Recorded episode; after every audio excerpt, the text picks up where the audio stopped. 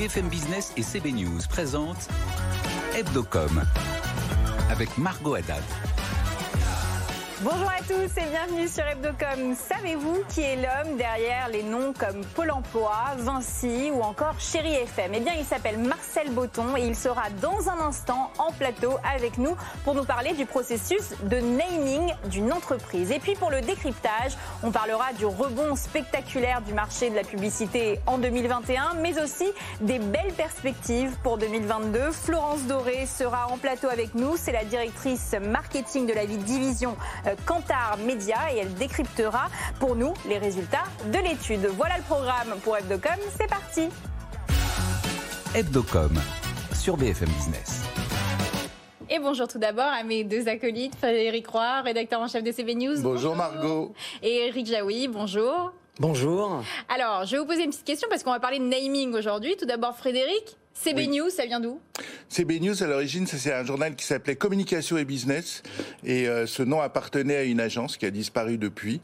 Et c'est devenu, voilà, c'est devenu CB News. Il se trouve que, par hasard ou pas, c'était aussi le nom du fond, le, les initiales du fondateur, Christian Blaget. Ah, et Eric, Zion Say, votre Zion agence? Say, c'est euh, Zion dans Matrix, c'est le seul endroit où il y a encore des humains dans ce nouveau monde. Et comme on fait du digital et qu'on a un rapport très humain parce qu'on a une petite structure, euh, Zion nous va bien. On aime bien ces petites anecdotes hein, sur Hebdocom. Allez, tout de suite, on passe au Focuscom. BFM Business, Hebdocom, le Focuscom. Et on a l'honneur et le privilège de recevoir aujourd'hui Marcel Botton. Bonjour. Bonjour. Alors, vous êtes le directeur général délégué de Nomen, agence pionnière dans le naming. Vous allez nous, nous expliquer dans un moment euh, ce que ça veut dire, même si on y a touché deux mots lors de l'introduction. On vous doit de nombreux noms de marques, mais surtout les noms comme Pôle emploi, Vinci, Safran, Vivendi, Yaris, Lupo, Chéri FM, Price Minister et beaucoup d'autres. J'aimerais vous poser cette question. Quand on change de nom d'entité, qu'est-ce que ça veut dire? Il y a plusieurs cas de figure, mais enfin pour citer les plus fréquents, il peut y avoir une fusion de deux entités et par respect pour euh, l'une et l'autre, on ne choisit pas le nom de l'une ou de l'autre. C'est un cas fréquent. Euh, il y a euh, ce qu'on peut appeler des spin-offs, c'est-à-dire Arkema, par exemple, appartenait au groupe Total, mais ils l'ont séparé, donc euh, il fallait trouver un nouveau nom. Puis il y a des choses moins connues, qui sont par exemple euh, des problèmes euh, juridiques, mmh. que Frédéric Roy a évoqué il n'y a pas longtemps. Euh, un problème, un sujet fréquent aussi, c'est c'est surtout pour les startups. On a un nom français, on s'appelle euh, vente privée par exemple. Et, et l'international. Et l'international, et là il y a un problème. Frédéric? Mais cela dit, changer de nom pour une entreprise, c'est c'est très fondamental, quoi. Donc c'est dangereux. Il y a il y a il y a pas cette réflexion. Enfin, je veux dire, comment est-ce qu'on intègre cette réflexion qui est on vous connaît sous un nom mmh. euh, et puis tout d'un coup, du jour au lendemain, pof, ouais, ça va quoi changer. Les risques, c'est un gros risque. Alors c'est un risque, notamment si le changement de nom n'est que un changement de nom. C'est-à-dire si c'est cosmétique. Euh, là, ça passe pas, effectivement. C'est-à-dire, on va vous dire, oui, mais vous changez de nom et alors? Bon. Si par contre, ça correspond à un nouveau projet d'entreprise, à euh, une ouverture sur les marchés internationaux, à une, on a une justification autre que le changement de nom, là, il n'y a pas de problème. Mmh. Eric Est-ce que du coup, vous avez euh, carte blanche? C'est vous qui avez choisi le prénom de vos enfants, du coup? On se dit celui-là il sait, donc on va le laisser faire. J'ai hésité à m'adresser à une agence, mais je me suis dit que non, il fallait, il fallait que je le fasse moi-même. Mais je ne désespère pas un jour d'être en, en, charge des noms des prénoms des enfants des autres. Hein. C'est possible. On ne sait pas. Mais, mais pourquoi le nom d'une entreprise il est important euh, justement? Pourquoi c'est si révélateur? Alors, d'abord, c'est pas toujours si important. C'est-à-dire qu'avec un bon produit et un, une bonne communication et un mauvais nom, on peut réussir. Hein bon. Ah bon? Ah oui, oui, oui, il n'y a pas de problème. Bon. Euh, il y a des entreprises françaises qui ont des noms imprononçables à l'étranger et, et, puis qui, qui marchent très bien. Je ne cite personne parce que bon, vous pouvez. On veut pas d'ennui. On veut pas d'ennui, voilà. euh, par contre, euh, il y a d'autres cas où. Euh, alors, je vous en ai apporté un un petit peu rigolo. Euh, une entreprise qui veut s'internationaliser, une entreprise croate. Bon. Ouais. Elle a un produit qui ressemble, c'est un liquide jaune qui ressemble au jus d'orange, et puis elle veut venir dans les marchés européens. Je vous ai apporté la bouteille. Alors, je sais pas si je peux la montrer. Pipi Bon, et Pipi. Ah oui. s'appelle Pipi.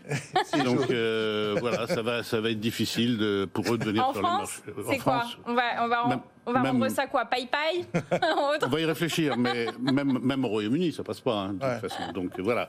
Alors, j'ai pris un exemple un peu anecdotique, il y en a des beaucoup plus sérieux. Euh, Vous avez d'autres choses dans les poches?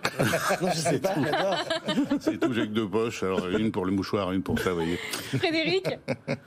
Mais je me souviens que euh, vous m'aviez raconté que vous aviez commencé en inventant un logiciel, un générateur de de- de- d'injures.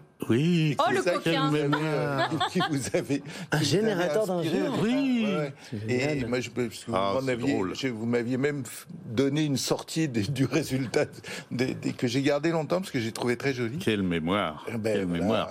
Alors effectivement, on est, euh, je, je partageais les bureaux avec mon cousin à l'époque, s'appelait Roland Moreno, je dis qu'il s'appelait parce qu'il est décédé, c'est l'inventeur de la carte à De la puce. carte à puce. Et puis on bidouillait sur un Apple II, bon, euh, qui avait 16 K de, de mémoire, et avec des floppy disks, enfin un truc que vous n'avez pas connu, mais bon, des trucs de fou. et on, on rédigeait des petits programmes, et on en a rédigé un qui fabriquait des noms, on lui rentrait des noms, et il fabriquait des noms qui ressemblaient. Donc on rentrait des insultes, et il fabriquait de nouvelles insultes. euh, glandure, des trucs comme ça. Et même dans les insultes qui avaient sortis, il y avait balardure, par exemple, qui était un peu. Et du coup, il y, a une- il y a une méthodologie. Est-ce qu'il y a une méthodologie pour trouver le nom d'une marque Pareil qu'un logiciel? Comment est-ce que vous faites, du Oui, coup? une méthodologie qui ne se contente pas d'utiliser les injures, bien sûr. Non, bien sûr. Mais, Mais- du coup, comment vous faites? Vous faites avec un ordinateur aujourd'hui? On utilise accessoirement l'ordinateur, mais l'essentiel aujourd'hui, c'est quand même ce qu'on appelle la plateforme de marque. C'est-à-dire qu'est-ce qu'on, qui on est, qu'est-ce qu'on veut dire, à qui on parle. C'est ça qui est essentiel. Donc euh, partir juste sur créer des noms, ça ne veut rien dire. Bon, il faut vraiment se concentrer sur la plateforme. Et c'est quoi les, les tendances actuelles des noms? Oui, c'est une excellente question. Alors, Internet a bouleversé un peu les choses. Par exemple, c'est très intéressant d'avoir une marque improbable, c'est-à-dire il y a beaucoup de marques avec des Z, avec des Q sans U, par exemple. Ah oui. Bon, on va, bon. Euh, des choses comme ça. Pourquoi? Eh ben parce que on a intérêt à avoir une marque qui est un peu unique sur Internet. Si vous appelez la compagnie française des productions euh, alimentaires, pour vous trouver avant d'être bien référencé, ça va être très long. Ah, c'est pour le référencement surtout? Oui, si vous appelez Keo, par exemple, Q-U-O, Q-E-O, c'est un nom qu'on a créé, euh, pour un client, bah, euh, là, vous tapez QEO, il n'y en a pas 36. Donc, euh, Int- Internet, enfin, les moteurs de recherche ont profondément modifié ça, et vous voyez beaucoup de noms avec des, des voyelles doublées, par exemple, deux O, alors ça c'était très classique, Ça, maintenant on voit même il y a deux... quelques années, ouais. Oui, mais ça continue. Ah oui On trouve des, des- des mots avec euh, deux U à la file, enfin des choses qui n'existent pas normalement. Et, et le, le mot court, ça a toujours été d'actualité ou c'est Non, en c'est partie plus d'actualité maintenant à cause des, applis. Ah, app- des applis. oui. Si vous avez un nom de quatre lettres, alors tout le monde veut des noms de quatre lettres. Parce Ah. que quatre lettres, ça, ça rentre. Vous voyez euh, sept lettres, ça rentre pas. Et, et- et c'est qui les personnes qui travaillent pour vous? C'est des linguistes? Ah, c'est un mélange. Il y a des créatifs, hein, Ouais. comme dans la pub. Il y a des juristes. Il y a des linguistes, des gens qui parlent plein de langues. Par exemple, on emploie une, une chinoise de Hong Kong qui est partie, euh, bon, euh, qui parle le cantonais, le mandarin, le français, l'es- l'espagnol et j'oublie quelque chose, je ne sais plus, euh, et l'anglais bien sûr, parce qu'à Hong Kong, Ouais. On parle anglais. Voilà. Et puis euh, des gens de marketing aussi. Bon, c'est un mélange comme ça. Et vous travaillez essentiellement pour des entreprises françaises ou vous travaillez avec des entreprises internationales également pour pour les entreprises internationales et nous sommes implantés à l'international. On a un bureau à Düsseldorf, on a un bureau à Milan, donc sur l'Europe pour l'instant. hein. Euh, Les autres continents, on va y aller doucement. Mais bon, quand on s'internationalise, ça a plus de limite avec le digital, j'ai l'impression maintenant. C'est tout à fait vrai et c'est d'ailleurs euh, une de nos sources de business. hein. C'est quand les boîtes, euh, la plupart des boîtes euh, qui réussissent, elles n'imaginent pas au départ qu'elles vont réussir souvent. Même les startups. Hein. Elles disent bon, on va faire le marché français, puis des fois ça mord. Bon. Et d'un coup, on se retrouve avec un nom, on s'appelle chauffeur privé. Ben non, euh, l'international, ça passe pas, il faut changer de nom. Et BFM Business, c'est un bon nom? Ben, vous me posez la question par surprise. euh, J'allais pas vous préparer à ça. ça m'a l'air d'être un bon nom, oui. Bon, c'est pas mal, ça marche pas mal en tous les cas. Bon, j'ai l'impression. j'ai l'impression. Merci beaucoup Marcel Botton. Merci à vous. Et Merci, tout de Marc. suite, on passe à la chronique de Julien Casqui, TechCom. BFM Business, Hebdocom, Techcom. Bonjour Julien. Bonjour Margot. Alors la tech bouscule le métier euh, de communicant. Wistopix, qui mesure les retombées médiatiques des campagnes des entreprises, a interrogé plus de 1200 directeurs de communication et directeurs d'agences européennes. Et la moitié des communicants se déclarent désormais comme très technophiles. Et oui, c'est deux fois plus euh, qu'il y a cinq ans. Écoutez ce chiffre, 61% des communicants veulent utiliser de nouveaux outils numériques et ils vont investir dans de nouveaux outils euh, numériques. Parmi ces outils, on peut citer des salles de presse digitales beaucoup plus élaborées qu'aujourd'hui avec la possibilité, par exemple, de retransmettre des événements en direct plus d'un tiers des communicants souhaitent aussi se doter d'un digital asset manager. C'est un terme assez barbare, mais ça veut dire un manager responsable eh bien d'une base de données interne numérique avec toutes les photos, toutes les vidéos, tous les dossiers de presse de l'entreprise réunis sur euh, une même base, donc centralisée. 33% aussi veulent se doter d'un CRM, un peu ce que font euh, les marketeurs, mais là c'est pour mesurer la performance de leurs actions de communication et aussi des interactions avec les les médias et les investisseurs. Enfin, la quasi-totalité des sites internet euh, européens eh bien, vont être renouvelés d'ici 2024 pour être beaucoup plus sécurisés et plus modernes. Et la place euh, des réseaux sociaux aussi, je crois, a évolué énormément dans leur stratégie de communication. Tout à fait. Le réseau social par excellence pour les communicants, attention, c'est LinkedIn. 94% des communicants utilisent ce réseau social. Twitter, 78%. Instagram et TikTok suivent. Certains DIRCOM ont aussi, euh, sont de véritables influenceurs avec près de 30 000 abonnés sur les réseaux sociaux comme Frédéric Fougera, le DIRCOM d'Emeria, hein, l'ancien Foncia, ou Béatrice Mandine d'Orange. Et quels sont euh, les grands enjeux à venir pour eux? Bah, tout d'abord, c'est la lutte contre la désinformation. Un exemple, Margot, euh, il y a trois ans, BlackRock eh bien, s'est fait pirater par des activistes écologiques. Euh, ces activistes écologistes se sont fait passer pour euh, le plus grand gestionnaire d'actifs au monde. Ils ont publié un faux site internet, deux faux emails et ils ont annoncé un virage sans précédent pour BlackRock dans la sortie des énergies carbonées hein, du fonds américain. Fake news, évidemment. Le Financial Times et CNBC, un des deux plus gros médias économiques internationaux ont relayé cette fausse information et Larry Fink, le patron de BlackRock, a dû démentir dans la foulée. Donc l'importance pour les communicants eh bien, de bien authentifier leurs outils de communication et pour ça eh bien, il y a ce qu'on appelle la blockchain. La blockchain permet d'authentifier, de tracer ces outils de communication. Un quart des entreprises aujourd'hui en France utilisent la blockchain. Enfin, l'autre enjeu pour les communicants, eh bien, c'est de faire en sorte que les outils de communication communication qu'ils utilisent aujourd'hui eh bien, soit conforme au RGPD, à la protection euh, des données personnelles. Plus de la moitié des communicants considèrent aujourd'hui que c'est un enjeu prioritaire pour eux. Merci beaucoup Julien et tout de suite on passe au JT de la com avec Rebecca Blanc-Lelouch. BFM Business, Hebdocom, le JT de la com. Bonjour Rebecca. Bonjour Margot. Alors aujourd'hui, on commence ce journal par l'initiative de l'International Advertising Association avec France Générosité qui s'unissent en faveur de l'Ukraine. Un grand nombre d'acteurs de la communication s'unissent en effet, euh, pour un appel aux dons au profit des victimes de la guerre en Ukraine, agences, médias, marques, plateformes, associations et syndicats professionnels participent à cette mobilisation exceptionnelle pour soutenir financièrement les associations et les fondations qui œuvrent pour aider ceux qui souffrent. Donc à partir de maintenant, la plateforme Infodon est disponible. Elle informe et met en relation avec les organisations qui se mobilisent sur les urgences et pour les victimes de cette crise. Et un acteur inattendu fait son entrée dans le monde du métavers euh, cette semaine. C'est Evian qui présente son tout premier NFT, Rebecca. Evian a présenté 20 œuvre d'art euh, NFT euh, créée par l'artiste Sarah Shakil, avec laquelle Evian avait déjà collaboré auparavant. Le but, mettre en évidence l'héritage alpin euh, de l'eau minérale dans cet univers numérique, avec une montagne scintillante. Evian s'est associé à la blockchain Tezos pour la production de son NFT pour minimiser son empreinte environnementale et 100% des recettes de ces NFT seront reversées au Somerset House Young Talent Trust qui soutient la nouvelle génération d'artistes et tous ces NFT ont déjà été vendus. L'accent, Rebecca, l'accent. Et si on reste dans euh, l'univers du métavers, on pourrait aussi rencontrer un nouvel arrivant et il s'appelle Will, je crois.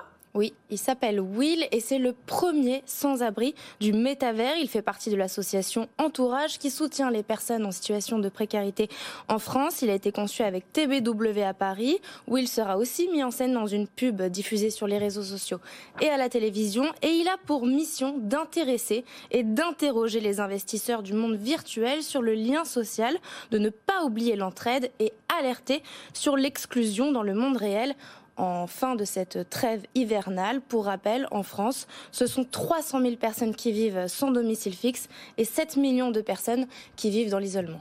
Et puis euh, le week-end dernier, Rebecca, c'était le 1er avril. J'espère que vous avez fait euh, pas mal de blagues à votre entourage. Alors l'occasion de se faire des blagues et les marques, les premières, ont été au rendez-vous. Complètement. Alors je vais commencer par Deezer qui a fait croire qu'elle allait changer de, nous, de logo et de nom en tweetant On en avait assez de commencer toutes nos réunions à 10h. 10h devient, Eric 11h. 11h, O-N-Z-E-R. Donc ça, euh, ça m'a beaucoup plu. Il y a aussi la marque de déodorant Wild qui a fait croire, mais qui a très bien mis en scène, hein, qu'elle lançait des déodorants au fromage, entièrement naturel, végétalien et durable et sans plastique en collaboration avec Cheese Geek. Et la troisième blague, ma préférée, c'est Honda qui a fait croire que ses nouveaux sièges allaient être conçus spécialement en pensant au confort des animaux de compagnie. Ah, c'est pour moi ça. Ce que j'allais dire. C'est pour mon chien. Donc avec des trous dans les sièges qui ferait guise de, de, de, gamelles pour mettre des croquettes et de l'eau, et, euh, et, aussi des espaces dédiés aux poissons rouges et aux hamsters. Eh bien, Honda, si vous nous écoutez, euh, je pense qu'il faut y penser en tous les cas. Rebecca Médiamétrie a publié les résultats de sa mesure Istat Podcast qui dénombre les écoutes et les téléchargements de podcasts pour le mois de mars 2022. Et d'ailleurs, on en parle beaucoup dans cette émission des podcasts. 202 millions de podcasts français ont été écoutés ou téléchargés dans le monde contre 160 75 millions en février, donc plus 27 millions en un mois seulement. En France, 155 millions de podcasts ont été écoutés ou téléchargés au cours de cette même période. Et ce sont France Inter, France Culture et RTL euh, en tête du podium, qui sont les trois premiers médias créateurs de podcasts en tête des résultats. Et ce sont les grosses têtes d'RTL, l'afterfoot d'RMC, les podcasts les plus écoutés au mois de mars 2022. Selon Médiamétrie, c'est un mois historique puisque c'est la première fois que la barre des 200 millions d'écoutes est franchie. Merci beaucoup, Rebecca. Et tout de suite, on passe au décryptage. BFM Business, Hebdocom, décryptage. Bonjour Florence Doré. Bonjour. Alors vous êtes la directrice marketing de la division Kantar Média. Kantar, France Pub et l'IREP dévoilent les résultats du baromètre unifié du marché publicitaire pour l'année 2021 et les tendances également euh, pour 2022. Et vous êtes donc un des piliers de cette étude annuelle. Tout d'abord, pourquoi le marché euh, publicitaire repart autant à la hausse? Alors merci de, de nous accueillir. Alors je dis nous parce qu'effectivement nous sommes trois acteurs et euh, pour reprendre un petit peu le, contexte, on a le grand marché de la communication avec le média et le hors-média avec euh, France Pub. L'IREP, ce sont euh, les recettes nettes des régies et Kantar, ce sont les volumes et la pression brute des annonceurs. Voilà, déjà pour le contexte.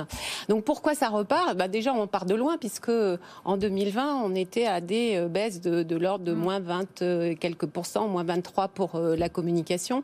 Donc à effet de base, on est sur un train positif. La bonne nouvelle, c'est que on a quasiment rattrapé. Euh, on est au, à mi-chemin. Il nous reste encore euh, un petit bout de chemin pour rattraper, euh, pour être au niveau de 2019. Mais les résultats sont globalement quand même excellents, effectivement. Sur la communication globale, qui représente 31 milliards d'euros, on est à plus 17,3% d'augmentation. Voilà. Euh, sur les médias, sur l'ensemble des médias, c'est 15,9 milliards d'euros et on est augmentation de 16 quelques pourcents. Et sur les cinq médias principaux, euh, on est sur 7 milliards d'euros aussi avec des très fortes hausses. Donc euh, voilà, on est, on est sur vraiment un train très très positif. Et justement, est-ce que cette embellie, vous l'aviez dit, il y a plusieurs médias, est-ce que cette embellie, elle profite à l'ensemble des médias? Alors globalement, elle, elle, profite à l'ensemble, mais il y a des médias qui s'en sortent encore mieux que d'autres. C'est-à-dire que globalement, euh, on n'est pas encore arrivé, comme je vous le disais, à, au, au, rendez-vous de 2019 pour retrouver la, la même, euh, le, le, même traîne, exactement. Ouais. Pour autant, il y a des médias qui sont déjà, qui ont déjà dépassé les tendances de 2019. Alors le digital, bien, bien sûr, on en parlera peut-être un peu plus oui, euh, tout à l'heure, mais euh, la télévision euh, est en progression de 17% cette année, enfin en 2021 et euh, a déjà, euh, déjà au-dessus de 2019. On est à plus 4% par rapport à 2019. Donc déjà, ce média-là, il, est, euh, il a largement euh, dépassé en fait, en, en fait, les effets de la crise. Alors pour les autres, eh bien...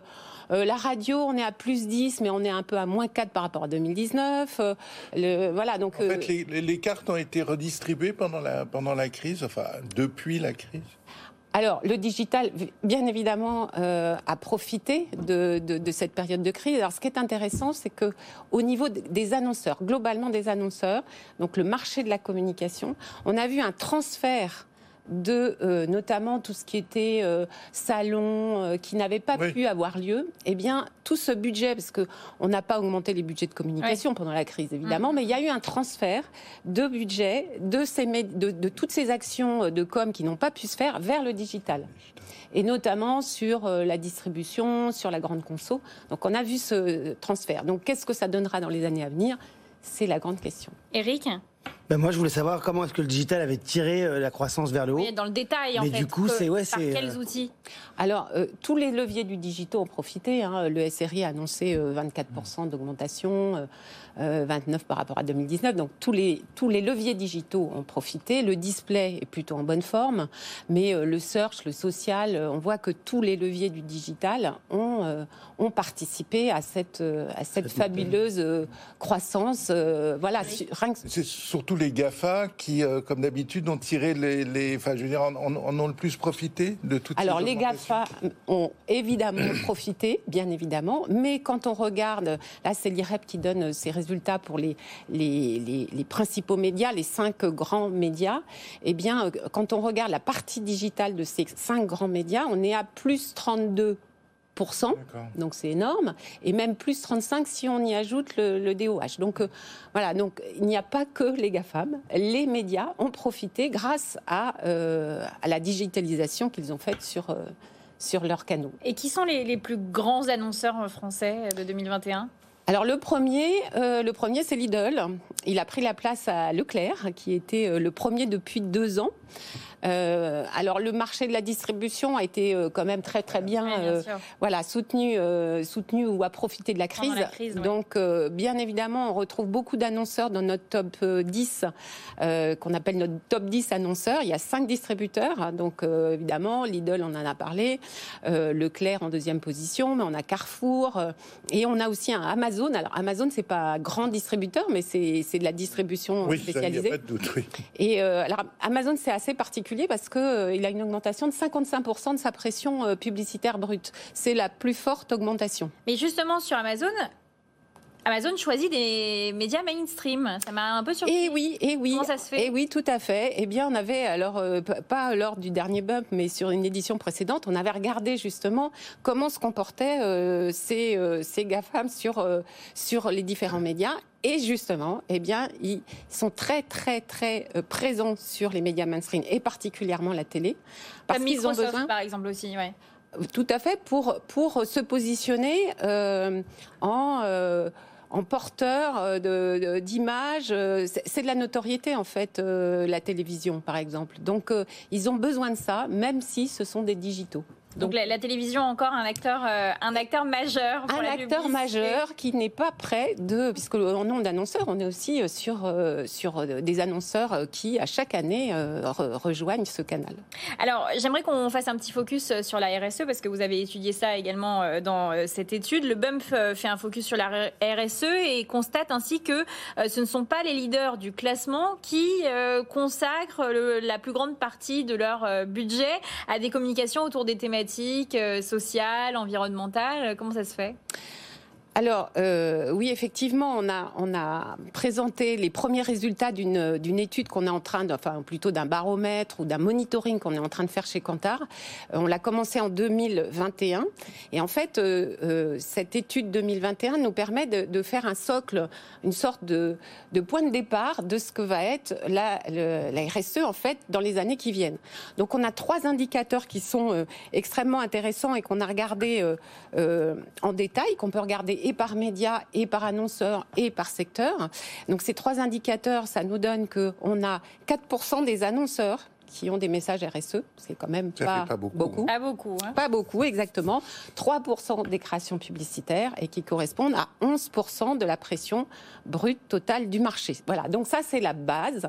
Et, et comme je vous le disais, on peut le, on peut le, le- le- le mettre sur tous les, les leviers. euh, euh, donc effectivement, quand on a ce, ce- ça, nous, ça nous est facile de regarder euh, quel est le ranking des annonceurs ou des secteurs. Et là, effectivement, c'est pas du tout la même chose que euh, sur le classement normal, parce que le premier annonceur en RSE, eh bien, c'est Renault, voilà, qui est Surprise. Oui, c'est voilà. l'inverse. Exactement. Eric Ben, quels sont les médias privilégiés justement pour faire passer ces messages RSE Eh bien, encore la télé, voilà, Ah, la se télé, retrouve quand même. Alors, euh, ça, c'est ouais. pas, Ouais. tout le monde ne va pas à la télé, mais c'est assez pardon, logique. pardonnez-moi, encore la télé, mais est-ce que c'est euh, est-ce qu'elle progresse? Est-ce que c'est le digital qui progresse par rapport à la télé sur ces Alors, messages la progression, je peux pas donner puisque là, on, a une année de base qui est 2021. Donc là, ce sera dans les années, enfin les mois et les, et les prochaines années qu'on pourra voir quelle est l'évolution.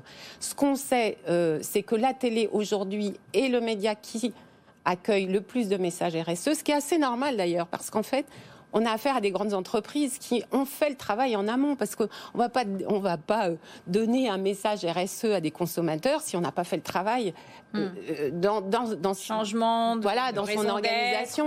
et donc, ces grands annonceurs qui sont présents en télé parce qu'ils ont le budget pour y être, c'est qu'elles ont besoin de faire de la com corporate, eh ben, elles ont déjà travaillé en amont. Et euh, donc, c'est assez logique. Merci beaucoup, Florence Doré. C'était super de vous avoir en plateau pour décrypter cette étude. Merci. Et nous, on se retrouve euh, la semaine prochaine pour un nouveau numéro d'Evdocom. À bientôt. Hebdocom sur BFM Business.